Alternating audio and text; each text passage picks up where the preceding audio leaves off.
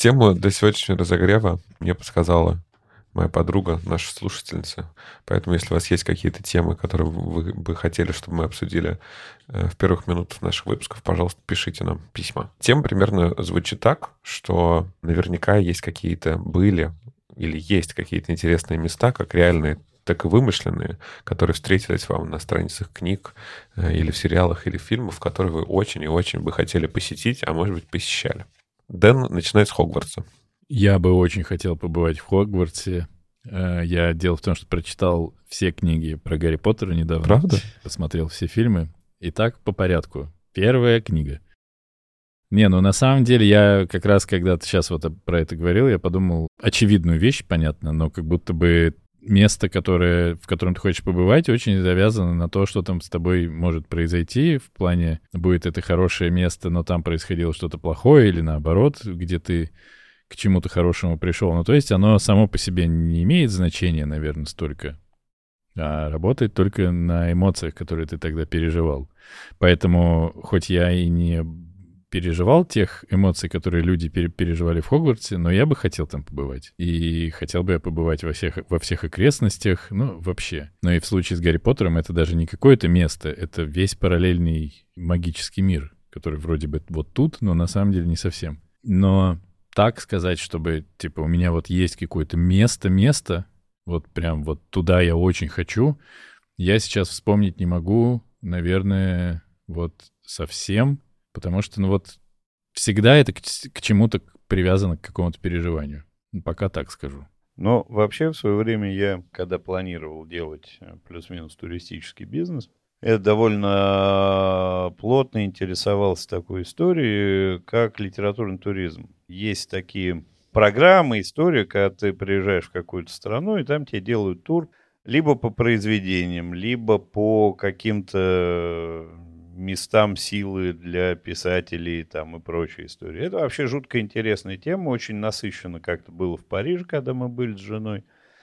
А мы походили по местам, а, описанным в трех мушкетерах, выяснили, что их там ну, практически нету. Побывали в баре, где писал Хемингуэй. И вообще это сама по себе тема литературного туризма, это вообще жутко интересная штука. И это, конечно, не вопрос там, куда ты... Ну, есть история, когда ты хочешь куда-то обязательно попасть, потому что ты это, ну, там, читаешь и представляешь, и тебе туда хочется. У меня такого не очень много есть. Но жутко интересно, когда ты начинаешь изучать какого-нибудь писателя или какое-нибудь произведение и пытаться прикладывать его на местность. Это, конечно, очень интересно. Очень интересно это чувствуется в Грузии, вот, потому что тут у меня было подготовлено прям несколько программ и по Лермонтову, и по Пушкину, по Маяковскому, и вообще огромное количество народа, очень известных там, писателей поэтов, были связаны с Грузией. И здесь э, вот культурным каким-то фоном э, и культурным наследием пронизано прям огромное количество всего. И мне очень интересно вот вообще привязывать на местность э, то, что происходило. Очень круто было ощущение, когда мы ездили по Ирландии, ощущение от э, рассказов Брэдбери. По-моему, там, там на зеленых холмах или еще что-то. Ну и в целом там ирландская литература, все, что я на тот момент читал, знал. И когда ты едешь и пытаешься все это прикладывать на местность, это очень круто. Это жутко интересно. И вообще путешествия вот такие, если ты берешь какой-нибудь роман и пытаешься по нему, по карте, по географии там, распланировать свое движение, увлекательно до невероятности. Вот, Дэн, посмотри, как выглядит правильный ответ, когда люди готовятся к разогреву. Запоминай. У меня есть две истории, э, которые происходили уже со мной, и потом расскажу, где я хотел бы быть. Когда я читал, прости господи, Дэна Брауна, э, его книгу «Инферно», кто-нибудь читал из вас ее? Может быть, фильм смотрели? Ни в коем случае. Там одна из последних локаций — это Стамбул и, соответственно, э, как его зовут, Роберт Лэнгдон, э, попадает в цистерну. Это такой огромный такой дворец, который находится под землей с колоннами. Э, там немножко есть вода. Он, конечно, не затоплен, а специально так создан, но как-то по книге мне прям пипец, как захотелось там побывать. Вот, и практически сразу, как я дочитал книгу, я э, съездил, посмотрел все это вживую. И очень рад, что я сделал это вот тогда, лет 8 назад, потому что я недавно опять был э, в Стамбуле, в этой цистерне, и там, конечно, просто как в метро теперь все ходят по, по определенным э, маршрутам, все это выглядит очень и очень менее эффектно и не так масштабно, э, как мне удалось это увидеть до этого. И еще было одно место, это Альгамбра в Испании, и мне очень захотелось ее посмотреть, когда я прочитал «Маленькую жизнь» Хани Нигихара. Вот, и то там я ужасно расстроился, потому что все это, конечно, красиво с точки зрения интерьеров, но совершенно некрасиво с точки зрения, опять же, толпы туристов, и что ты вообще ничего не можешь разглядеть, просто как будто ходишь, вот переход между площадью революции и театральной, вот примерно так там все выглядит, но стеночки какие-то красиво оформлены.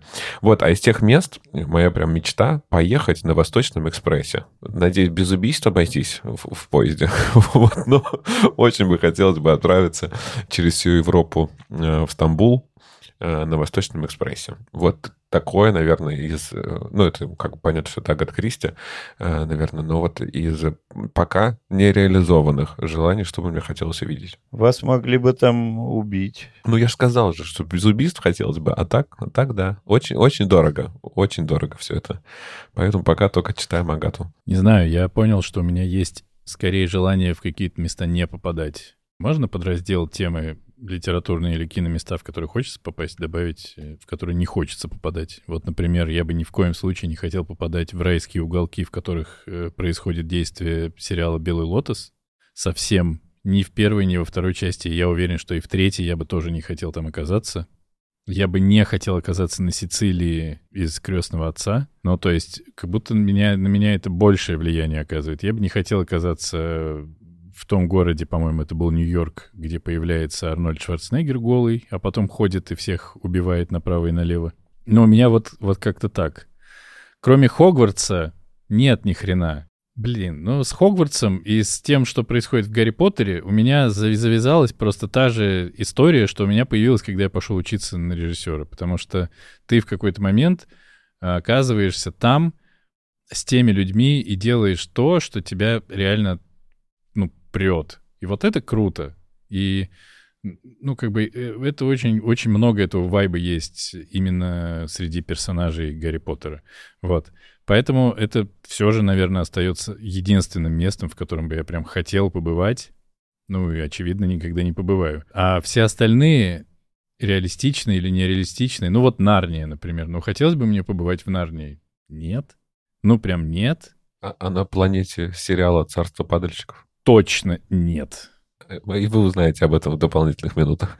Аркейн. Ну вот я просто, я об этом думал. Мне нравится, помимо того, что мне нравится никогда не готовиться к нашим разогревам, даже когда я сам придумываю тему, но больше всего мне нравится вот это вот ощущение поймать, но побывать нет.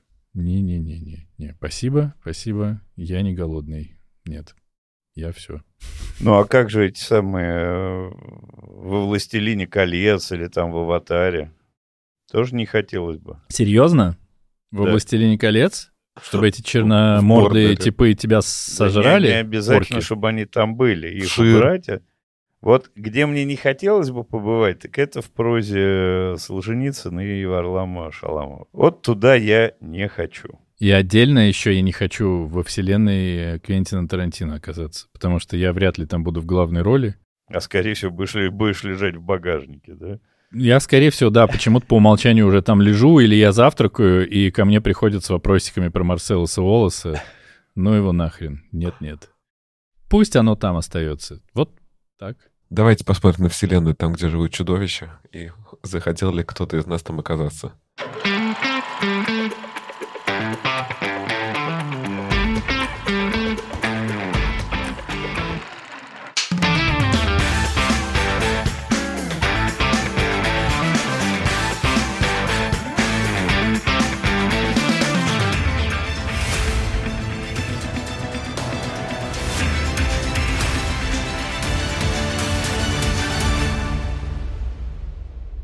Всем привет! Это подкаст «Экранизировано». Здесь мы обсуждаем книги, которые стали фильмами, и фильмы, которые когда-то были книгами. Каждую неделю один из нас выбирает фильм, который мы будем смотреть, и книгу-первоисточник или просто вкладыш на вокруг жвачки, которую нужно прочитать.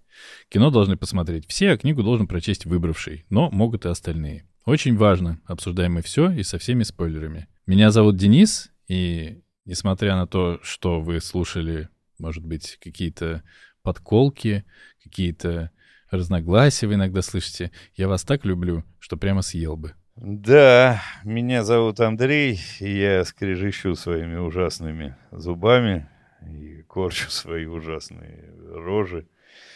И ужасно вас всех приветствую, да. Э, Привет, меня зовут Артур, и я решил изменить свой костюм на Хэллоуин. Больше никакого костюма окорочка. Теперь мне нужен пушистый костюм волка. С хвостиком. Конечно, и с ушками. С хлястиком. Сегодня мы обсуждаем книжку Мориса Сендака. Правильно? Сендак? Сендак? Сендака? Сендака? Сендака? Мне кажется, на Е. Я даже проверял в прошлый раз. Сегодня мы обсуждаем детскую книгу. Графический, графический роман. Графический, графическую эпопею Мориса Сендака под названием «Там, где живут чудовища», которая вышла в 1963 году, и одноименнейший фильм 2009 года от Спайка Джонза. Я настаиваю. Он так пишется, что я могу сделать. Он не Джонс, он Джонз. Наказал нам посмотреть на картинки и про- пробежаться по трем буквам, которые их сопровождают Артур. Вот пусть и пересказывает тогда. Э, Сколько мы отведем ему на это времени? Минуту? Слушайте, тот случай, может быть, я могу зачитать сегодня. Может быть, Вот а- я, вот, вот я, да, вот я подумал, что проще прочитать, чем рассказывать. Вот Первая аудиокнижка в подкасте экранизированная. Это маленькая книжка с очень красивыми картинками и картинки, и, соответственно, текст написал вот как раз автор Марис Сендек, э, и рассказывает про мальчика, который зовут Макс. Он ходит в костюме, э, плюшевом костюме волка, и в один вечер он как-то себя немножко плохо вел, его отправили в комнату и оставили без ужина. Он очень э, как-то злился и обнаружил, что э, вокруг него в комнате появляются какие-то деревья, комната превращается в лес, потом появилась лодка, он сел в эту лодку э, и плыл сквозь э, какие-то моря, через какие-то э, морских существ и э, попал на остров, где живут чудовища. Эти чудовища увидели Макса, и он долго смотрел им в глаза и э, решил, что он должен стать э, королем э, этих чудовищ, и первым своим делом он сказал, что надо устроить большой, что там, тарарам, какой-то бадабум. Короче, надо повеселиться. Вот несколько страниц, значит, они все ск- скачут, прыгают и, и- и кричат, а потом э, Макс понял, что он очень скучает по дому э, и почувствовал запах еды, который доносился откуда-то издалека. Он сел обратно в лодку и э, отправился домой. А чудовище ему говорили, что как жаль, что ты уезжаешь, мы так тебя любим, что хотели бы сожрать. Вот. Но он все равно вернулся домой, а, а дома его ждал ужин, который еще даже не остыл. Все. Ну, практически и прочитал. Лучше бы ты прочитал, потому что они как раз говорят, что они не будут его жрать. Это такая маленькая история, что мы тебя так любим, что жрать тебя не будем. Вот. Это очень разные переводы. Это то, что прислал Артур. Вряд ли он прислал нам одно, а читал сам другое. Ну, я читал другое чуть-чуть.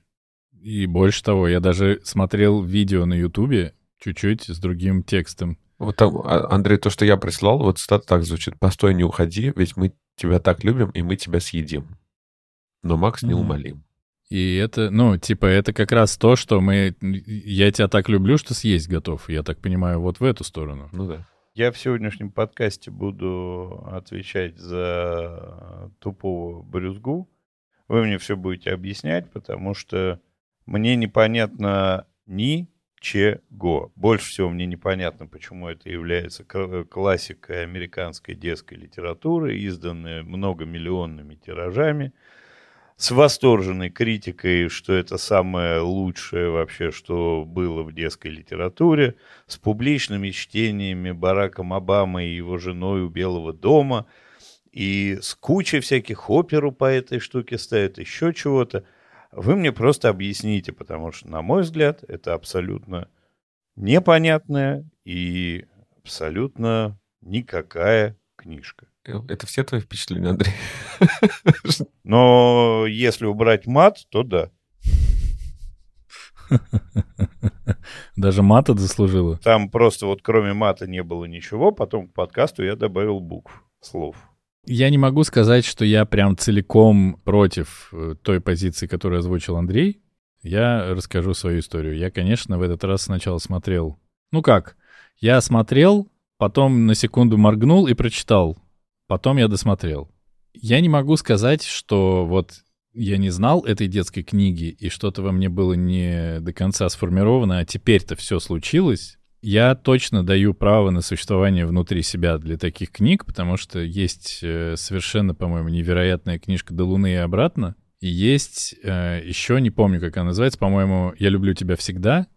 Вот две детские книжки, у которых примерно столько же текста и столько же, ну, соотношение картинка слэш текст. В одной соревнуются два зайца, кто кого больше любит. Заяц мелкий и заяц, ну, я так понимаю, его отец. А во второй заяц мелкий ругается с зайцем большим, и заяц большой ему объясняет, что он его будет любить независимо ни от чего. И заяц мелкий там спрашивает, а вот если я буду как крокодил, ты меня тоже будешь любить? Он говорит, буду любить. А если вот я такой вот буду насекомый какой-то, будешь меня любить? Он говорит, конечно, буду любить. В них как будто бы тоже нету такой ну, типа, э, супер мысли или супер сюжета. Это просто все обычно происходит в одной локации. Да, Андрей, пожалуйста, вам слово. На мой взгляд, в отличие от э, там, где живут чудовища, в этих книжках есть очень много смысла. Там есть посыл, есть э, объяснение. Я знаю там, ну, одну, по крайней мере, я тебя люблю, я знаю эту книжку. Я ее покупал, Я плакал читал. над ней не раз. Она чисто, ну, такая квинтэссенция отношений. То есть это отношения между а, родителем и ребенком. Оно очень четкое, очень понятное, очень простое. В книжке, как, э, вернее, где, там, где живут чудовища, нету ни вывода никакого, ни катарсиса, ничего. Он э, плохо себя вел, его оставили без ужина, он уплыл, там устроил террорам, решил сходить туда, где его любят, и запахло едой, приехал, поел, все зашибись. На мой взгляд, эта книжка про так называемый эскапизм и про то, что чудовища живут в каждом, сука, из нас человечешке. И он пошел и, ну, он ушел в себя. Я это увидел так. И это совершенно, по-моему, ладно, не буду говорить. Вот, он ушел в себя, он внутри борется с демонами, с чудовищами и со всем остальным. Его любят внутри, его любят снаружи. И то, что он плохо себя вел, да, его наказали. Он сильно разозлился, он сильно хулиганил. Он ушел, оторвался, и он знает, что он возвращается даже от этих прекрасных, любимых и чудесных чудовищ, которые так его любят, что готовы съесть, он возвращается к себе домой туда, где его любят в настоящем мире. Мне кажется, здесь, ну, ноль каких-то, как бы, вопросов к этому. Просто, наверное, мне все равно, так как мне лет больше, чем человеку, который, наверное, есть целевая аудитория, хотя по фильму понятно, что это не совсем так, если Спайк Джонс снял этот фильм, полнометражный, полуторачасовой, то может быть, я не целевая аудитория или еще что-то. Мне, конечно, хотелось бы, чтобы это длилось подольше. Мне бы, конечно, хотелось, чтобы у них там было приключений побольше. Но это книжка для маленьких детей, наверное. Но в ней, мне кажется, смысл есть очень не натянутый, не притянутый, а вот э, для меня он такой. Ну, вот, вот как-то так. Тут еще для меня, например, одна из самых больших ценностей — это то, что как бы художник является иллюстратором. На мой взгляд, здесь прекрасные картинки, которые как раз-таки можно, наверное, смотреть со своими с детьми. Они вроде бы немножко страшные, но при этом как бы и добрые. Ну и, конечно, главная мораль, да, ты, ну, я согласен с, с тем выводом, который ты делаешь, это про те чудовища, которые живут в тебе. Это те, в, в которых можно постоянно дуться, э, там, не видеть ничего хорошего, переживать только какие-то плохие эмоции и жить вот в таком каком-то мире. Понятно, что мама его там хоть и наказала, но все равно она его любит, и ужин какой-то она ему оставила. А потом я вчера стал искать что-то про книгу. Ну, там есть, я не знаю, вы находили вы эту информацию или нет, что, например, сначала э, эта книга называлась э, «Земля диких лошадей», э, но художник, автор понял, что он не, не умеет рисовать лошадей, и он тогда решил нарисовать вот каких-то чудовищ. И чудовища немножко... Не он понял, а редакторы. Э, э, хорошо. А, и вот, а чудовище он срисовывал там с каких-то своих э, родственников, да. Прости, Артур. Он такой, вот, лошади. Редактор, знаешь, что, Морис, мы чудовище, поняли? Он говорит, что же? Это чудовища у тебя получились. То есть он на самом деле рисовал лошадей. Вот это вот, да, да. вот это открытие. И он как раз-таки говорит о том, что э, у него есть еще какие-то две книги, и все вместе они там э, э, как бы структурно складываются в некую трилогию, не связанную между собой героями, но вот они говорят про, про детей и чувства. И вот эти чудовища символизируют пять негативных чувств, с которыми сталкивается любой человек. Это опасность, скука, страх, разочарование и ревность. И как раз-таки можно постоянно бурлить и оставаться наедине с этими эмоциями, а можно как бы немножечко в них поковыряться, насладиться этими негативными чувствами и э, все же сделать какой-то такой серьезный э, шаг и, и вынырнуть из них. Поэтому я считаю, что книга все же очень и очень классная. Ну, я считаю, что Андрей еще тем более так говорит, там, почему кто-то что-то читает. Ну, вот это честно, а, а что там, я не знаю. Э, я, не, я сейчас не сравниваю, я не говорю, что одно плохое, а другое хорошее. Там, а ежик в тумане. Ну, вот со стороны, он просто в нашем культурном коде. Мы все любим этого ежика, это лошадь, который там есть еще что-то. Ну, вот так оно совпало. Оно вышло, когда мы все были маленькие. Был прекрасный мультфильм. Все прекрасно знаем этого художника. Вот оно в нашем как бы культурном коде. И, наверное, со стороны кто-то увидит приключения какого-то ежа, скажет, ну что, они там совсем, что ли? Я думаю, что здесь ну, нельзя как бы все, все равно забывать про какой-то, там, я не знаю, момент популярности и э, местного менталитета. Есть огромная разница. Все, что вы рассказали, это то, что может понять, читая эту книгу взрослый, посидев, подумав, а уж там про то, что это пять животных олицетворяющих, тыдын, тыдын, тыдын. Это вот ребенок пяти-шести лет сидит, ага, это ревность. Там не написано нигде для тех, кто не читал эту книгу, книжищу, романище, эпопею. Там нигде не написано. И из внешнего вида вы ничего не поймете. Ну, не поймет, ни при каких раскладах. Что вот... Там написано, что они чудовища, и что ребенок перебесился и, и вернулся в нормальную жизнь. Ты сказал сейчас про пять конкретных этих самых чудовищ.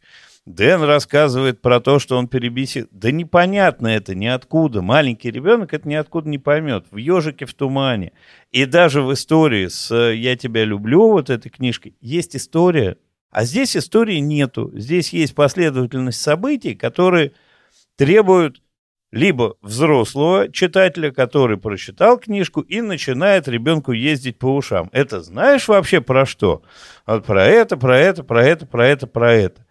Это не либо это не для ребенка в книга, либо она плохая книга. Это мое мнение, я еще раз говорю, это мое мнение, я его буду высказывать. Вот мне кажется, ты должен тогда говорить, что мне она не понравилась, я не буду читать ее своим детям. Но говорить, что это плохая книга, так нельзя это плохая книга, по моему мнению, и так можно, я так буду говорить. Я считаю, что это плохая книга. Я считаю, что, конечно, эта книга никак не заслуживает такой твоей реакции, но это твое дело и твое право. Но как будто бы детские книги читаются детям взрослыми. И если уже ты читаешь эту книгу, ты ее всегда как-то трактуешь. Ну, как бы мне совсем недавно я все это проходил, я не читал там, где живут чудовища своему сыну, но когда ты ему читаешь про злую божью коровку, которая до всех решила доебаться, кто бы ей не встретился на пути, и в итоге все кончилось тем, что она докопалась до кита, которому был на нее насрать. Я хочу ну, эту книжку. Потому... Есть экранизация? Я займусь сейчас, я стану настоящим режиссером и сделаю. Во многих книгах нет никакого смысла. Во многих книгах есть какой-то смысл. Мне просто кажется, что э, если мы ставим обозначение «это детская книга», которая подается как детская книга, то к ней, к этой детской книге, часто прилагается взрослый, который ее каким-то образом трактует, не трактует, делает, что хочет. Ты ребенку тра- трактуешь книги? По-разному. Если ему это в моменте становится интересно, конечно. Я больше скажу, я читаю, когда вот мы сейчас читаем в 28 тысяч э, миллиардный раз э, страну, о, в смысле, этот самый изумрудный город. Я пока читаю, комментирую какие-то вещи, но не в смысле «А, послушай, сын, сейчас я доложу тебе, как все должно быть на самом деле. А я просто такой, да они не охренели. Или типа, что это за тупое движение такое? Ну, вот, вот что-то такое. Ну, это диалог, это прикольно, и, и все. Подожди, ты ответь мне конкретно. У тебя была история, что ты читаешь книжку и объясняешь ребенку, что имел в виду автор. Не комментируешь события, это прикольно, это здорово. А вот объясняешь, знаешь, что хотел этим сказать автор? Что у тебя в голове живут чудовища, и они вот такие вот. И чтобы ты так не переживал, здесь тебя всегда будут любить, дорогой сын. И ты можешь там перебеситься и прийти сюда. Ты так читаешь книжки? Я по-разному читаю книжки. Ну, так ты читал? Ну, вот так ты читал, ты объяснял какую-нибудь книжку вот так. Ну, и так читал. Мне выйти из подкаста? Нет, ну просто... Я не понимаю, что ты... Я просто не понимаю, почему у тебя это вызвало такую бурю реакции. Потому что она убогая. Ну, она не убогая. С огромной претензией на шедевр. С моей точки зрения, это вообще не шедевр и незаслуженные, незаслуженные лавры. Если Морис или Марис Сендок написал эту книгу, ты как думаешь? Он прям на полном, на серьезных щах такой говорит, так, значит, сейчас я завтракаю, потом выпиваю кофеек, иду в сортирку, а после этого пишу шедевр. Я назову ее, ну, я решу, как ее назвать, потому что я делать шедевр буду. Он писал детскую, блядь, книгу. Восемь лет. И все. Восемь лет. Ра- сколько угодно. Это его дело. Если она зашла всем, кому она зашла, что в этом плохого? Вопрос основной, который я вам задавал, Почему? Я говорю, объясните мне. Вы начали мне ездить по ушам, что там автор имел в виду. Вы мне объясните, почему она вдруг так всему миру зашла. Ну, потому что она, она как раз-таки неоднозначная. В ней нет дебелячего вот этого вот «пошел, пришел, это плохо, это хорошо». Мне кажется, она помогает работать с воображением ребенка. Она реально красивая, в ней можно позалипать в эти картинки. У меня просто нет, но у меня дома даже есть печатная, как бы печатный вариант этой книги. Они реально роскошные. Ну, я бы с удовольствием такую книжку купил. Ну, типа, Конечно. как бы ты, я, я- мне некому читать, но вот, наверное, с племянником своим почитал, я уверен, что ему это понравилось. Ну, типа, ты реально можешь посмотреть, это какие-то такие добрые, но злые чудовища, ну, как бы та- там ты уже можешь додумывать, а олицетворение ли его это родственников, это или его негативных чувств, которые в нем, ну, это можно уже придумать. Ну, и классно, что эти трактовки, их может быть сколько угодно. Можно об этом начать думать, можно начать об этом рассуждать, докопаться до чего-нибудь, ну или не докопаться. Но если ты в вакууме ставишь э, один там э, один там холст, на котором какой-то квадрат черный нарисован, просто ты его, ну тебе его показывают, говорят, вот это искусство, а ты говно, пошел вон, если ты не понял. Это же тоже странно. Ну, то есть мы понимаем контекст. Этого контекста вокруг Малевича до хрена и больше. Кучу всего мы можем понять, почему это действительно круто, и весь мир почему должен сойти с ума. Здесь контекста никакого нет, это просто детская книга. Иногда детская книга — это просто детская книга. Если ты в ней нашел что-то для себя клевое, кайф. Если ты не нашел в ней для себя ничего клевого, да тоже кайф, просто их так много, что ради бога. Почему Обама ее прочитал? Да потому что он с нее кайфанул. Потому что она в какой-то момент попала в какую-то из струй, где она стала, ну, затесалась как классика. Ну, вот, мне кажется, как бы и все. Какую? Я пытаюсь... Либо там, либо там выборка какая-то другая в детской литературе. Я пытаюсь понять, на фоне каких книг эта книга становится шедевром. Я не понимаю. Я ваши аргументы услышал, ок, плюрализм, вся херня, э, дайте, все цветы должны расти, Толерантность. А чудовище чудить. Все, ладно. Я уже Я думал, просто- что сегодня мы немножко передохнем, нас будет какой-то супер короткий позитивный выпуск. Вот не ожидал, что такие чудовища. Я разбужу. Давайте к фильму.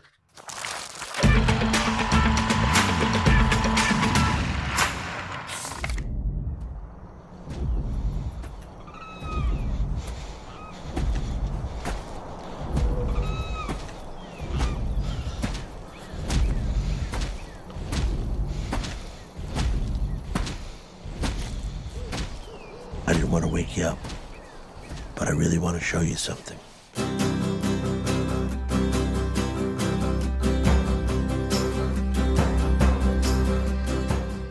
В 2009 году Спайк Джонс снял фильм «Там, где живут чудовища».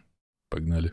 Значит, фильм сделан близко к тексту, да, текста до хера. То есть текст книги полностью использован в фильме. То есть все части текста в фильме есть. И все события, изложенные в этой огромной эпопее, тоже, конечно же, там есть. Значит, нам показывают в формате некой документальной съемки мальчика, который исключительным образом ужасно себя ведет, примучивает собачку, живет он в семье без, без отца, но с сестрой старшей, и он весь такой одинокий, несчастный или счастливый. Ну, когда как. Строит себе, значит, нору в снегу, нападает э, за каким-то хером на пятерых подростков, закидывает их снежками, за что они э, в пылу игры ломают ему эту нору, на что он сильно обижается, справедливо наверняка и уезжают, сестра не заступилась, он бросается к сестре в комнату, засыпает ее снегом, ломает ее любимую какую-то штучку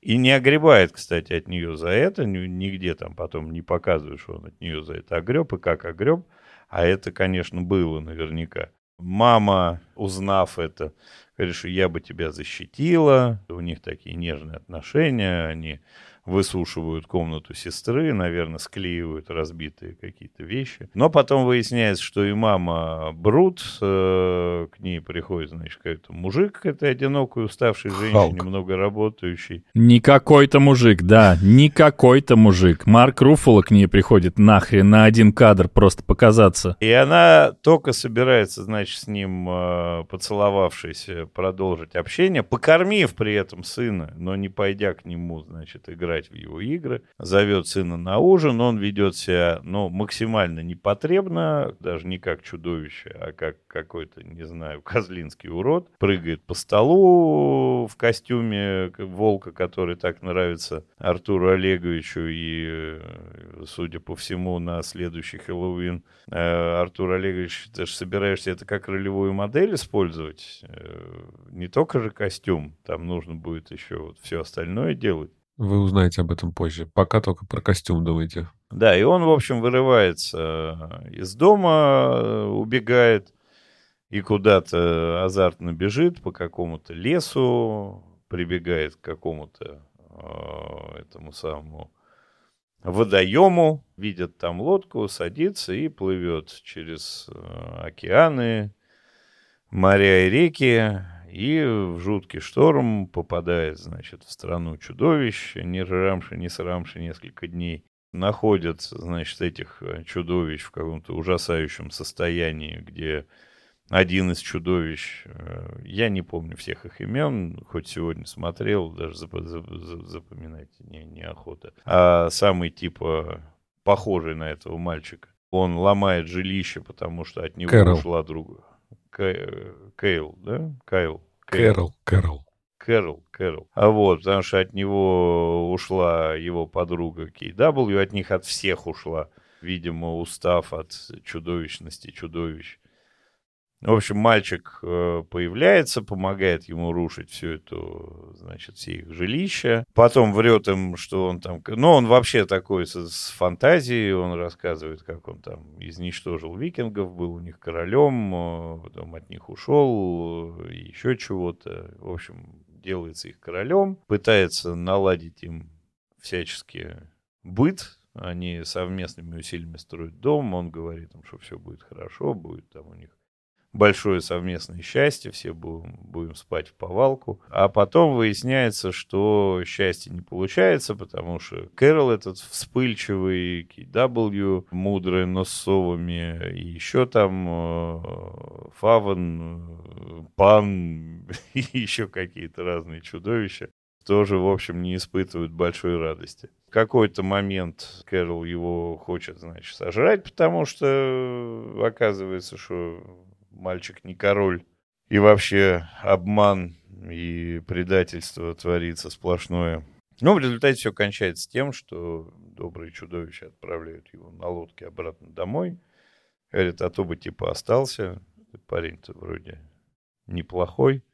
Ну и Кэрол приходит с ним прощаться, и у них трогательно они там прощаются. Что-то там э, шкварчат друг на друга. Он прибегает к маме, мама его ждет, э, и ни слова не говоря, там, обнимает его, кормит его ужином и засыпает, потому что, видимо, она слегка подустала от всей этой херни. На этом заканчивается фильм. Ну, во-первых, учитель, который рассказывает, что скоро солнце умрет, ну, точнее, оно обязательно умрет, как и все в нашем мире, э, детям из начальной какой-то школы, это отдельный топ. Это просто, по-моему, прекрасно. Все, что происходило в этом фильме, оно в каком-то таком крутейшем вайбе и не знаю, не знаю, с чего начать. По поводу иглу. Он строил свое убежище, он кинулся на друзей, которых он тоже подумал, как воспринял как друзей своей сестры, так и, ну, как своих друзей, он с ними играл, и все было хорошо, это была игра, и всем было клево до момента, пока один из них не сломал случайно, кстати, ну, его это, это жилище. Мне показалось, что специально. Ну, мне, мне показалось, что это, ну, типа, это в рамках игры. Это не то, что кто-то хотел его, ему сделать плохо. Вот так мне показалось. Потому что, ну, короче, я пока за себя говорю. Я хочу сказать сразу, по-моему, это невероятно, какого они подобрали актера на роль Макса. Я таких детей не видел давным-давно. Он, по-моему, просто, ну, какой-то богический абсолютно.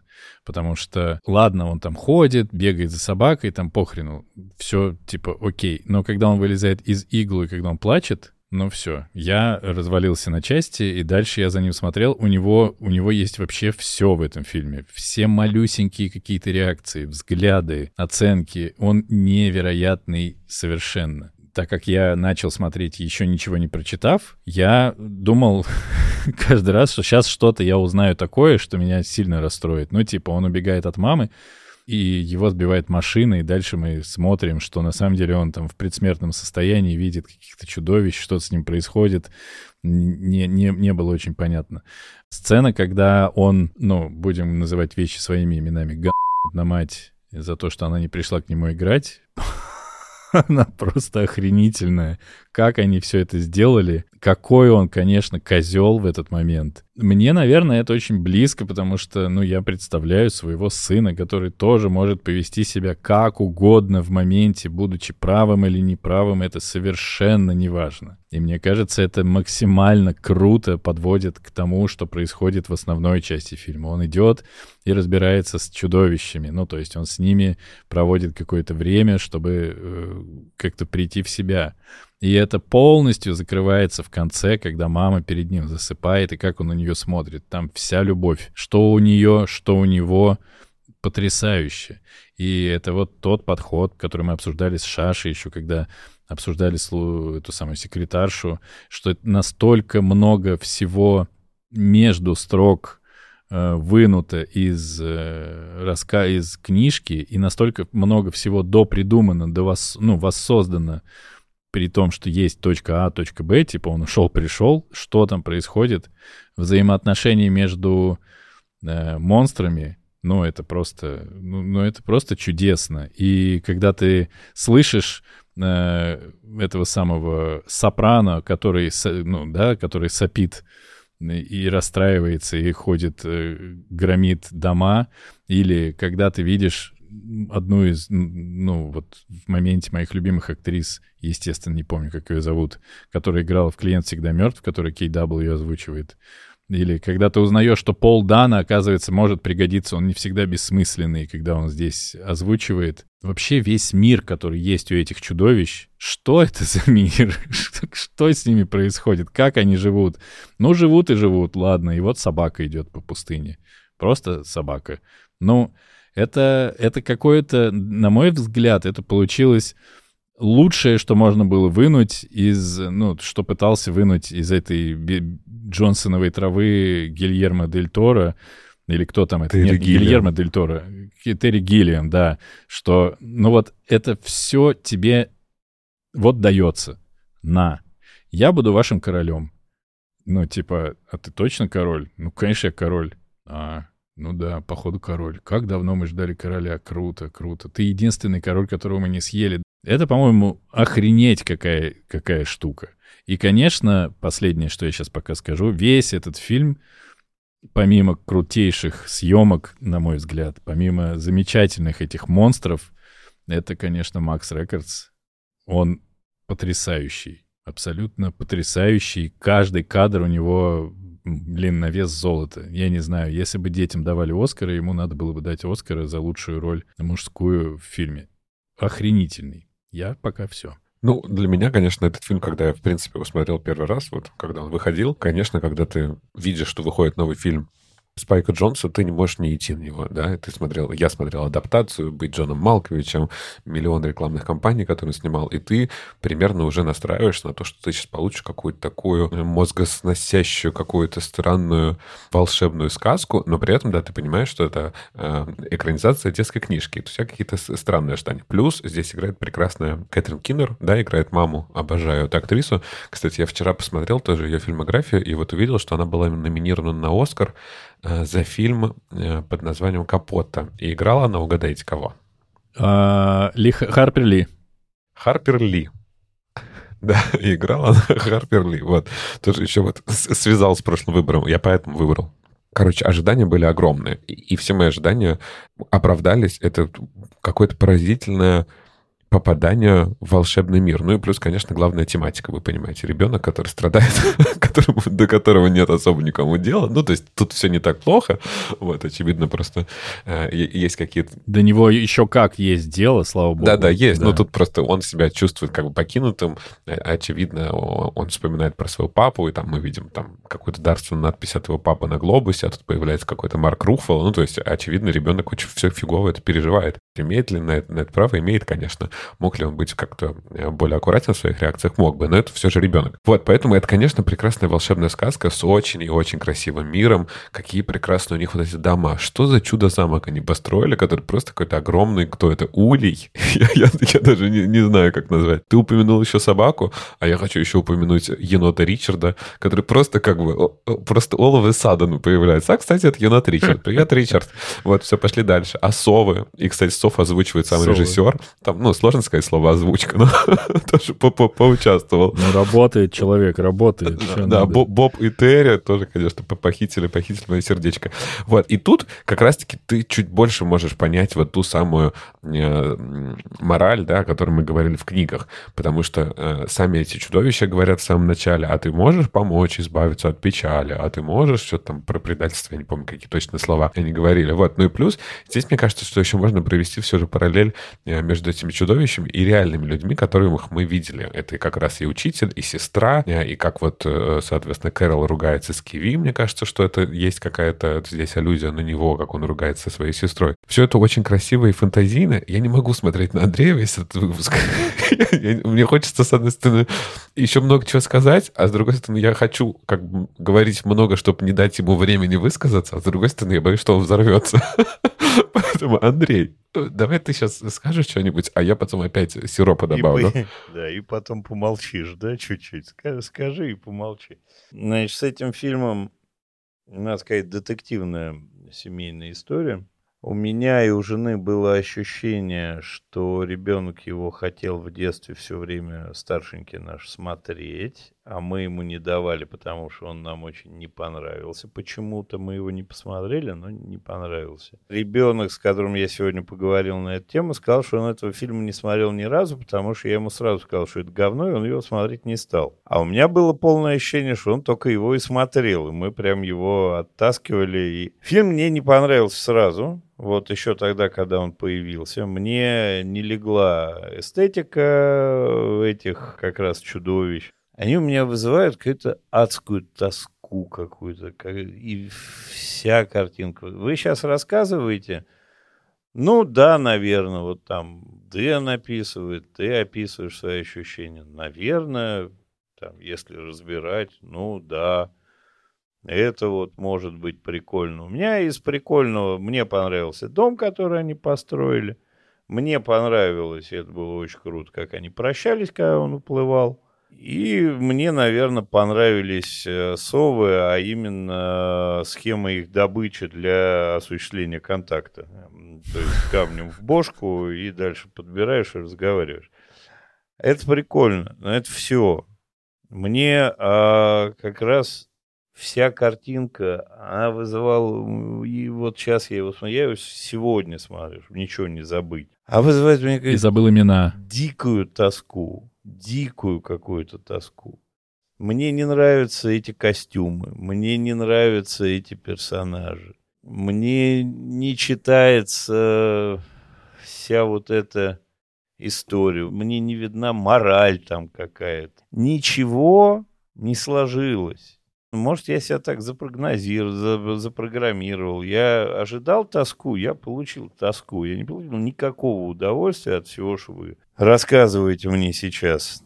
Вот, поэтому, ну, наверное, вы поговорите дальше, как более продвинутые люди и, очевидно, более получившие удовольствие от этого всего, и расскажите нашим любезным слушателям о том, что они там получат на самом деле, а не мое брюзжание.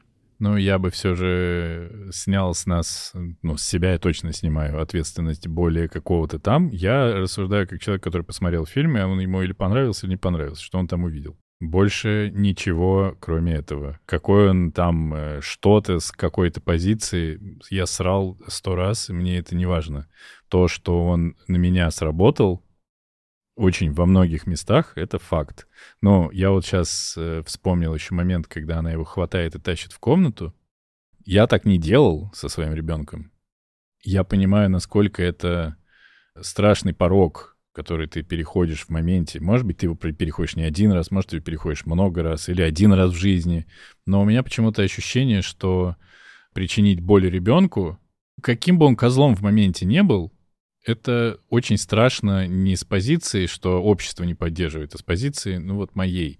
Мне очень за это всегда стыдно, и мне всегда, ну, тут же, как, как бы, мне кажется, станет стыдно, что, ну как же я так смог, я же взрослый, я же должен быть другим. Даже на этом уровне все это включается и работает очень сильно, и поэтому, и поэтому его весь этот заплыв, как там в книжке, да, что-то он и плыл и год, и еще неделю, и еще что-то, и он же плыл злой, он же плыл обиженный вот во всей этой воде, во, все- во всех этих штормах. Ну, не знаю, это как-то как-то все, по-моему, очень классно сделано. Да, Артур, я согласен, что там как будто больше раскрывается кто, что, как, но и это не важно для меня. Вот мне казалось, что, ну, мне вот очень понравилось то, о чем я сказал в начале. Это вот та, наверное, атмосфера, наверное, она самая главная. Есть там какой-то там третий смысл со второго просмотра кинокритиками, наверняка. Это вот тот уровень юмора, тот уровень рассказа истории, в котором тебе как будто даже не обязаны ничего объяснять, и оно все, все равно на меня работает. И момент, когда мама его встречает, ну, я же обещал нерегулярную рубрику, когда Денис плачет. Денис плачет, когда Макс смотрит на мать. Ну, это, про, это просто капец. Вся эта мизансцена, все, что там сделано, опять, не с профессиональной какой-то позиции, у меня ее нет. Не с продвинутой, у меня ее тоже нет. Но это просто то, что на меня сработало просто как из дробовика. Вот я сижу, я прям помню, я сижу на балконе, мне холодно, я курю, у меня ноутбук на колене стоит. Я такой, так, осталось 10 минут, там еще титры у них будут сколько-то идти, значит, уже, в принципе, все заканчивается. И вот эта сцена, я такой, до свидания, я сейчас поплачу слегка. Вот так. Поэтому для меня этот фильм, конечно, супер крутой. Очередное доказательство того, насколько жирно можно развернуть малую или микро, или наноформу, или какие там еще уменьшительные есть части. Вкладыш для жи- в жвачку.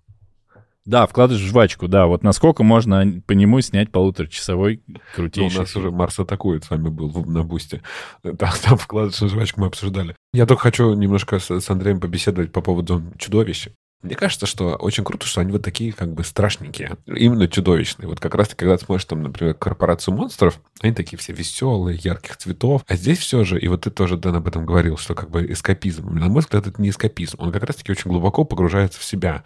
А там, к сожалению, вот сейчас обида, э, там сейчас какое-то непонимание, э, недопонимание с мамой, какое-то появление нового папы или какого-то мужика непонятно. Поэтому там, ну, не может быть каких-то вот э, ярких садов, цветов, еще чего-то. Вот оно все такое темное, коричневых каких-то цветов. Все они такие немножко э, страшные. Ну, мы же понимаем, что это, ну, как бы нереальные, да, чудовища. Там его какая-то ли проекция настоящих людей, или его какие-то чувства, которые он испытывает. И классно, что там он король, потому что это его собственный мир. Они не едят, они балуются, и все как бы это классно, это можно делать, можно устроить. Э, он, ему не удалось поиграть в реальности в снежки, ну вот здесь он поиграл как бы в комки грязи. Ну, то, то есть вот такой вот его внутренний мир со своими какими-то, ну, наверное, демонами еще будет рановато про демонов ему говорить, но вот какие-то, да, чувства, которые он сейчас переживает в данный момент. И, конечно, со стороны приливов здесь много общего просто ну, дети немного с, с, с разными исходными данными. А в чем мы тут дискутируем-то? Ну, ты свое мнение. Я не дискутирую, я, я тебе просто сказал про, про чудовище, я тебе сказал, как я себя вижу. У меня здесь не складывается картинка. При той сильной любви мамы и сына очень неоднозначно возможны такие резкие раздолбы. То есть там что-то еще у них есть в анамнезе. Ну и, конечно, мальчик, который так себя ведет и настолько размотан, это тоже нетипичная реакция. То есть это не поведение типичного подростка, оно запредельное, оно чрезмерное. А в чем оно запредельное? В силе проявления эмоций. То есть это неконтролируемая агрессия на очень высоком уровне. Как и с собакой, так и с этим выступлением на этом самом на обеденном столе, так и с яростью и ломанием всего в э, комнате э, сестры.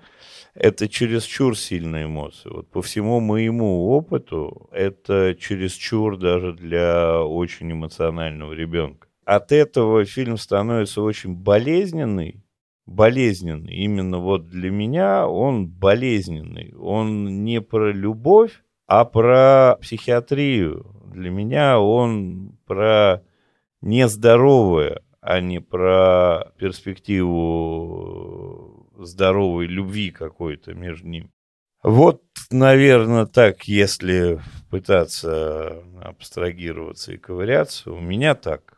Ну, мне кажется, что каждый ребенок может по-разному э, реагировать на какие-то э, происходящие случаи. Если у тебя такого не было в жизни, это не значит, что он какой-то больной, и еще надо его к психиатру отправлять. У него нету папы. Мы не знаем, что случилось с этим папой. Может, он умер у него. Может, как-то трагично. Он переживает это. Как бы. Мы не знаем, как, какие отношения у него в школе, еще что-то. Мы видим, что у него нет друзей. Поэтому, как бы, я думаю, что реакции могут быть разные. И это, опять же, классно, что мы можем додумывать. Этого нет ни в рассказе, э, нет ни фильме, фильме, ну, вот так он реагирует. Ну, мне кажется, что вот э, сейчас будет, ну, типа, наверное, не самая приятная история моей жизни.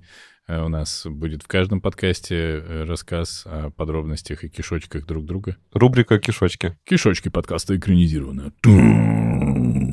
Короче, у меня есть ребенок, который живет со своей мамой, и который, несмотря на то, что я его очень люблю и как бы стараюсь создать у него ощущение, что я всегда рядом, очевидно, развивается сейчас немножко в другом ключе, нежели он развивался бы, если бы мы с его мамой не разошлись. И это, понятно, скорее всего, ну, всем. Бывают ли у него реакции, которые кажутся мне чрезмерными? О, да, бывают. Считает ли он себя по большей части главным мужиком в доме, потому что у него есть только одна девочка? Ну да, она старше, но он все равно главный мужик. Да, конечно. Считает ли он себя в какой-то момент э, немножечко самым главным вообще человеком? Считает. Делает ли его это потенциальным э, посетителем психиатрической клиники? Я не знаю. Может быть, может быть нет. Посмотрим, увидим дальше. Мне кажется, что, по крайней мере, в фильме вопрос не про, не про психиатрию, и вообще, действительно, нам очень аккуратно, как это, сука, умеет все-таки делать кино, но не всегда делает, показывают этого мальчика, и экспозиция у него охренительная, подробная, в которой есть все основные вещи. Да, у него нет папы, да, он очень любит маму, он от нее зависит, он хочет быть с сестрой, но не попадает к ней. И к маме во-первых, у мамы есть дохрена работы, она не вывозит на этой работе. Нам это конкретно показывают, проговаривают в телефонном разговоре мамы с ее кем-то там. Она очень устает. При этом она оставляет для него еще время для того, чтобы с ним поговорить о чем-то, еще что-то поделать. Но вот мама позволила себе найти другого мужика, который просто залетел вот так вот, ну, между съемками этих самых «Мстителей», хотя, конечно, до съемок еще. И он ревнует дико, и он высказывает максимально отталкивающую позицию, чтобы этот мужик отвалил, и чтобы он понял, кто здесь альфа-самец. Ну, я понимаю, что это я сейчас утрирую, но он ревнует, он боится, что он потеряет маму, у него никого больше нету. Сестра, конечно, с ним так себя вести не будет. Может, я додумываю, потому что мне все это зашло, но нам, кажется, все объяснили очень-очень аккуратно и последовательно, и экономно, и лаконично. Нам все про него сказали. Может, я говорю еще раз, э, у меня работает немножко примесь моего жизненного опыта, конкретно моего опыта. Не знаю. Но, по-моему, здесь все супер четко и все супер понятно. Я против того, чтобы Макса отдавать к психиатру. Пусть пока походит еще. Давайте к рекомендации, может. Лучше съесть его.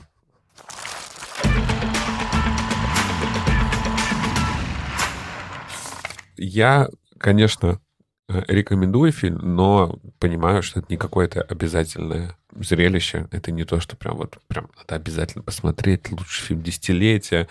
Э, если любите Спайка Джонса, и посмотрели все его фильмы, ну и этот посмотрите. А так, в общем, это классный, хороший, душевный фильм. Можно посмотреть, а можно не смотреть. Что касается книги, ну вот честно тут, наверное, скажем, что фильм, конечно, ее обскакал, взял все, что было придумано писателем и, и нарисовано, и, сделал из этого полноценную историю. Поэтому выбирать, то я выбираю фильм, но и он не обязательный. Я рекомендую ко времени успеть почитать кому-нибудь вам рекомендую кому-нибудь почитать эту книжку, чтобы она ему зашла или не зашла. На картинке действительно смотреть можно. Не скажу, что я был в каком-то неописуемом восторге, но как минимум не был в таком бешенстве, как э, один там мой старший брат. А по поводу фильма, ну, конечно, смотреть.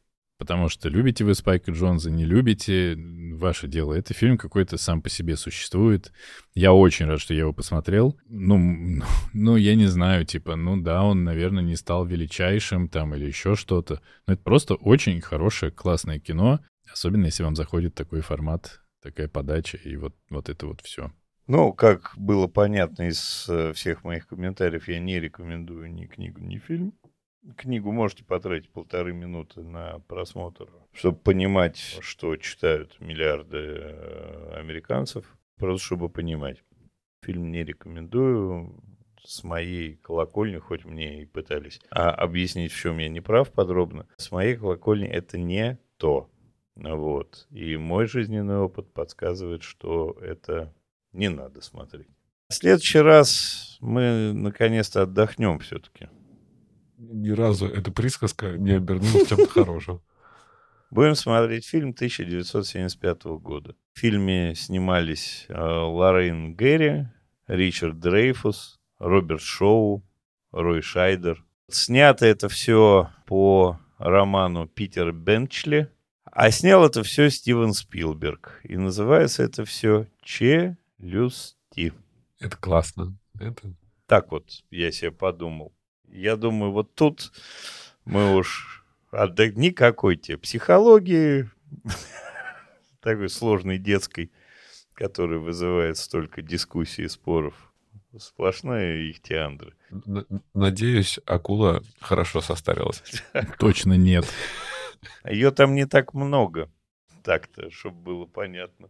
Вы же все помните. Для тех, кому не хватает контента в наших основных выпусках, вы можете подписываться на Бусти, где у нас существует три тарифа. Первый тариф «Я, мы не договорили», где мы даем 10-15 минут дополнительного контента после основного выпуска, где мы рассказываем о том, что мы читали, смотрели а, за последнее время. Второй тариф, тариф имени Харрисона Форда, где вы получаете доступ к спин-оффу подкаста экранизированно, где мы обсуждаем не экранизации, иногда не фильмы, хотя они выглядят как фильмы, иногда очень хорошие фильмы. Ну, в общем, все, что хотим, то и обсуждаем, как хотим, так и обсуждаем. И третий тариф «Крестный отец» подкаста экранизированно, где вы получаете возможность слушать запись в процессе записи, писать в чатик во время записи, слышать запись без купюр и на неделю раньше всех остальных, и получать, наверное, дополнительное э, удовлетворение от причастности к подкасту, в котором вы являетесь почти что соавтором за счет ваших комментариев, которые вы в процессе нашей записи можете нам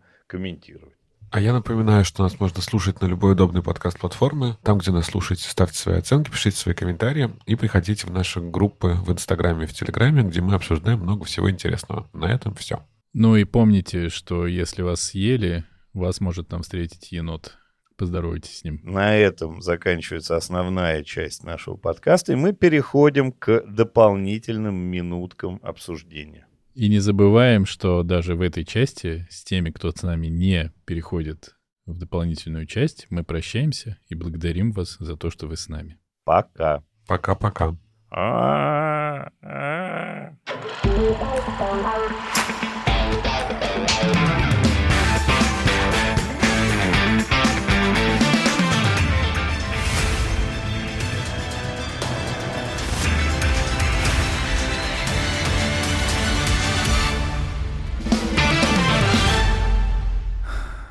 Всем... Всем, всем пиздец. Всем пиздец, это подкаст экранизировано. Морда в пол. Мордор. Мордор в пол. Андерсон.